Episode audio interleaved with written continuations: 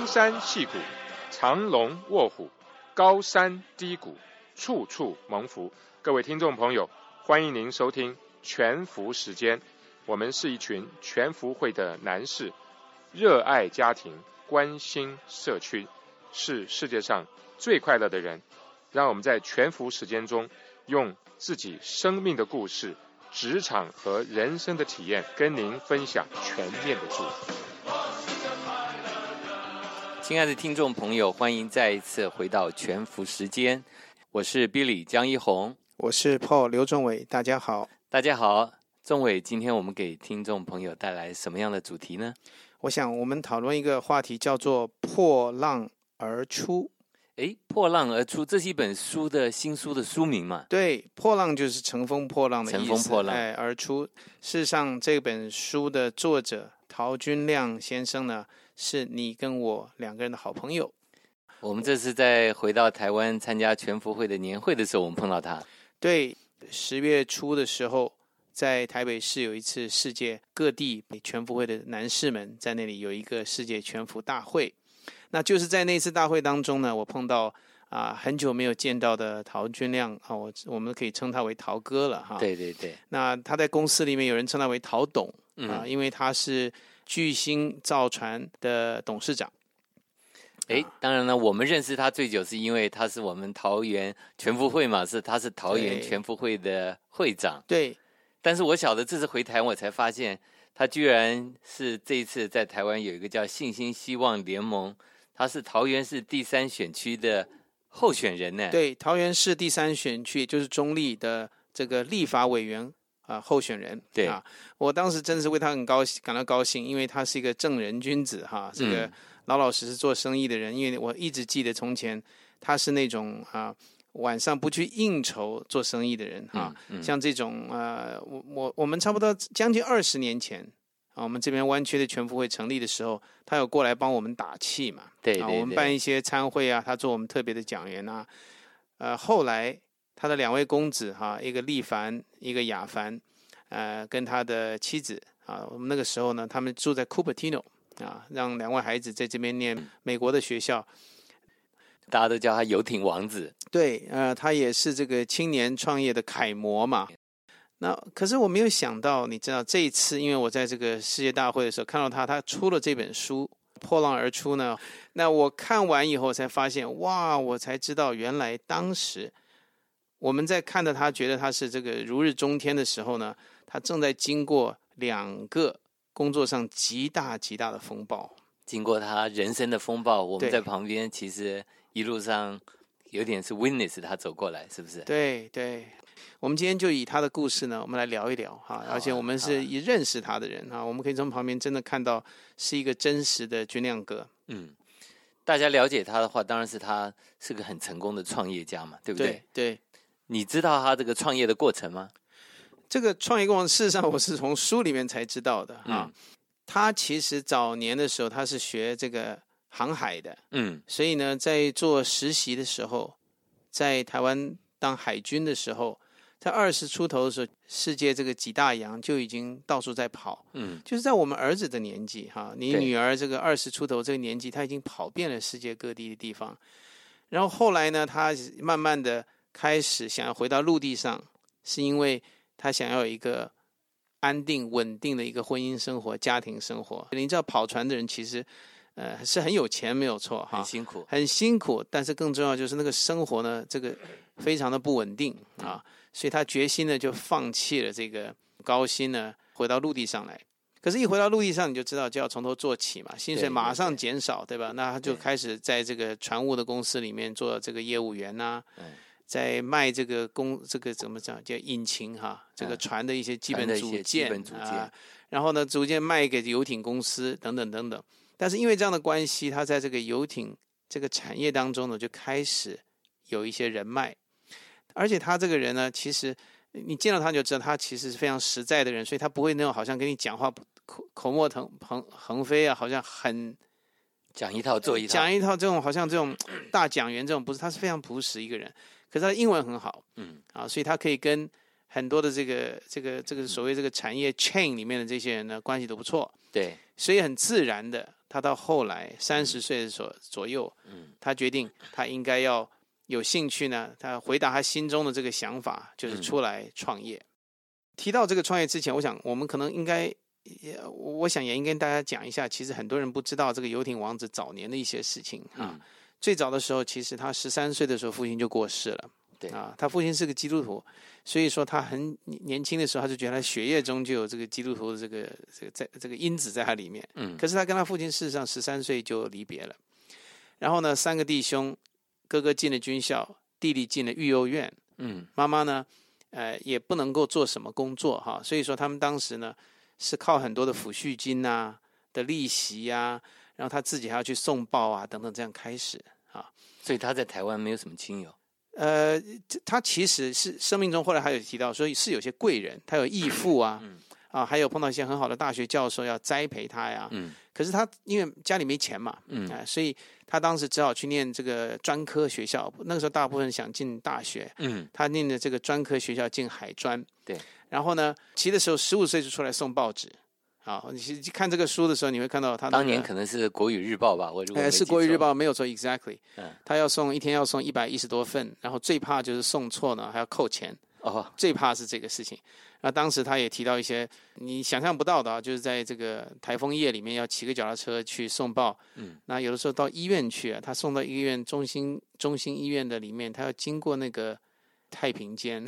才能把那个报纸送到里面的办公室。所以当时他十几岁都都这种毛骨悚然的经历，他都写在这 书里面。可是呢，后来就是因为这样，他从这个海专，他就非常的努力读书，然后因为海专要实习的关系，年纪轻轻二十岁出头就上了大海啊。他就说他把这个香蕉啊，从台湾跟呃这个这个菲律宾送到日本，然后呢又把玉米从美国带回台湾来。那也经过非常非常傲热的这个中东，那个甲板都烫的都会让人受伤，也经过非常非常寒冷的美国阿拉斯加，那个整个甲板都结冰。但是这个大海呢，使他开始有一个宽广的一个看法。我记得最清楚的就是说，他在马六甲海峡的时候，第一次经过那个海峡，发现上面有几千条船、几百艘船同时经过，大海是黑的，可是那个那个灯啊，就像星光闪烁，他嗯看了那个印象到如今，我觉得那个他那个 picture 照相的到我的脑海里面来，一个年轻人，他的心胸是在那个时候开始被打开来的。所以他这本书名我终于了解，现在叫《乘风破浪》，他是当之无愧。他是不对，那我想我们等一下可以来谈一下，因为我们大部分的人没有这个机会哈，嗯我们都念书嘛哈，学历最为最重要。可是从他的身上，我发现一个人的经历可能比学历还要重要。好，等音乐回来，我们再继续谈这本书《破浪浪而出。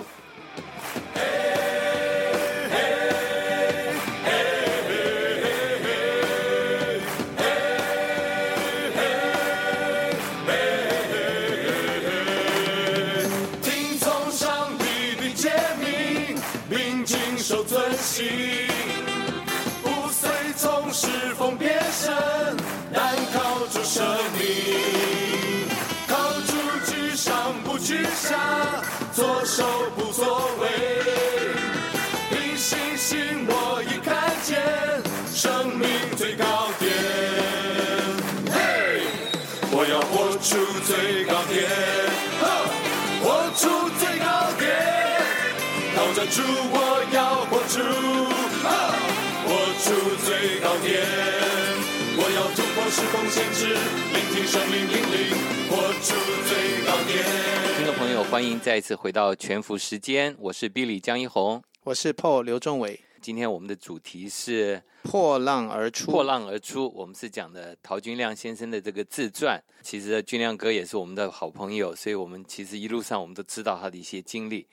你谈到他一些早期的这些经历，对我从来没听过，那显然是他书上对他的自传他写的。对，可是我们看到他的时候，其实他已经是一个游艇王子，非常成功的商人。对所以那个时候，因为他每次来美国帮助我们的时候，我们都总是觉得他好像是很成功的。可是看了他书才知道，其实这过程里头，他也遭遇过人生的低谷。对你说的，我们跟他有这个常常见面的机会的时候是九零年初。对，那个时候事实上他在台湾的那个的的确确哈，他这个工作是非常非常啊飞黄腾达的时候，他那个时候忙到一个地步呢，每天晚上回家的时候，孩子呢都已经睡了，嗯那么他的太太啊苏联呢，就是要帮他预备洗澡水啊，再让他吃点晚饭啊，就预备晚上休息了。他说他后来忙到一个地步的时候呢，就错过很多孩子们成长的过程。哎这个好像非常熟悉吧？非常熟悉哈很多戏骨对可是他说了一句话，我觉得很发人深省。他说最可怕的不是说你错过孩子的成长，嗯，而是你习惯了错过孩子的成长。习惯了错过孩子的成长，习惯了你的这样子的一个生活的一这个 style。对，甚至是一个错误哈，也习惯了哈。他觉得这个是最可怕的。那么当时呢，他觉得他已经远离了他最早初衷。你看，我们刚刚提到，我说他经过这个马六甲海峡，对吧？看到世界之大，在这个世界的这个，他说每天看到这个太阳起来，那个时间分秒不差啊，从最简单的六分仪，他可以来决定他在大海上的这个航向跟地地点等等。所以从那个时候，他有个谦卑的心啊，在这个大海上，这个少年就开始决定他的人生的广度嘛。可是呢，却是在这个成功当中，慢慢的的迷失了自己。哎，这个这个，我想你也常听到，我们这边的人就很就是这样嘛，在这个忙碌之中，结果呢，他说上帝给他一个祝福啊，有一个上帝来的祝福是什么呢？却是一场大火。那个时候呢，他的这个厂房最重要的第四厂里面，所有的这个有制造机器的工具啊，还有几艘已经做好预备交货的船把人家啊，做到一半的游艇，哎，全部烧光了哈。救火员给他电话的时候，他立刻睡眼惺忪的穿着睡衣开车到他的厂房，还不知道发生什么事情。嗯，后来甚至那个火哪里出来都不知道，所以真的叫做无名火。只是到后来，他就站在那个废墟上的时候，他才真的看到他建立起来的王国完全不见了。可以一场火就把它整个烧掉。他原先说我们人以为我们可以掌握很多事情，到那个时候他才发现，才明白我们人什么都不能掌握。嗯，哎，而且更凄凉的是，那个时候刚好他的两个孩子跟他的太太正在库珀提诺，哦，正在我们这边，哎，在他把送到我们这边来呃受教育嘛，对，所以当时他才明白，家人在旁边是他多么重要的一个支柱。嗯，啊，看了这本书之后，才知道他生命中一个重大的一个挫折，但是也是一个重大的一个一个转折。这边绝大部分是 engineer 嘛，那 engineer 呢，其实我们每个人不是也都在打拼，常常想说，哎呀，让我这段时间先闯出一个名堂来，我再回到来好好的对享受。我每样事情做的都是为这个家嘛，对，可是都不晓得在这过程里头，让多少的家庭的，不管是妻子或者孩子，父亲不在身边，好像在单独的在过生活。对对我们的满心是要为这个家来奉献，可在这过程里头很很 ironic 的，就是说我们常常失掉了家庭，对不对？对，所以君亮后来在他的书里是说，他也是到后来才发现这个错误，可是到后来觉得人生会有很多的挫折、很多的错误之外呢，嗯也必须要往前看啊，你已经不能再改变过去嗯所犯下的错误。嗯啊，孩子们走过的路程，你失去了就失去了，对吧？但是重要的就是说要往前要去弥补，不是往回头去后悔。嗯哎，那后来现在我们就说到当时那个火灾嘛，哈，对，他从火灾里面重新了解了家庭的重要，也发现自己产业上你不能真的抓住带走什么对，啊，所以他重新在他觉得是上帝给他的一个很好的教训，使他重新有了正确的这个优先顺序。嗯，然后呢，当时就你想想看，一个厂房烧掉了，你要花一年的时间去重新打造回来，还没还要交货的东西，你要把它也得处理好，对吧？那么那个时候你怎么样让员工还是有饭吃，你还能制造创业的机会啊？我就看到他这个过程，我就好像我 我们这个行业就会要你要到处接一些灵活小一点的活吧？，对对，所以像这个细节，我想你就看这个书才会知道啊，很有趣。但是大体上就是说呢，当时他就去找一些这个公务船，嗯他做了一些这个台湾当时的巡逻艇，很有意思啊，那个嗯故事非常有意思。他做了一艘到如今还是在台全台湾最快速五十五节哈、嗯，节是那个船速的这个速度，哎，对，五十五节的巡逻艇到今天还是创纪录。嗯，你知道吗？他这个津津乐道的故事，还有一个呢，就是说他在做了一艘医疗船嗯啊，行驶到澎湖马公，嗯，哎，这个故事当时这个下水典礼的时候，还是当时李登辉总统亲自到场啊，所以那个上面很多名人在那里，呃，很有意思的故事哈。我想今天我们就不提到这些，重点是说他知道如何的创新，灵活的来寻找新的生路，而不是只是想说完的，那这一年就什么都不要做，关了门吧，裁员吧，或什么，他就是想办法不放弃。这个是差不多在哪几年发生的事情？这个可能是在九六九七一直到二零零七年之间的事情。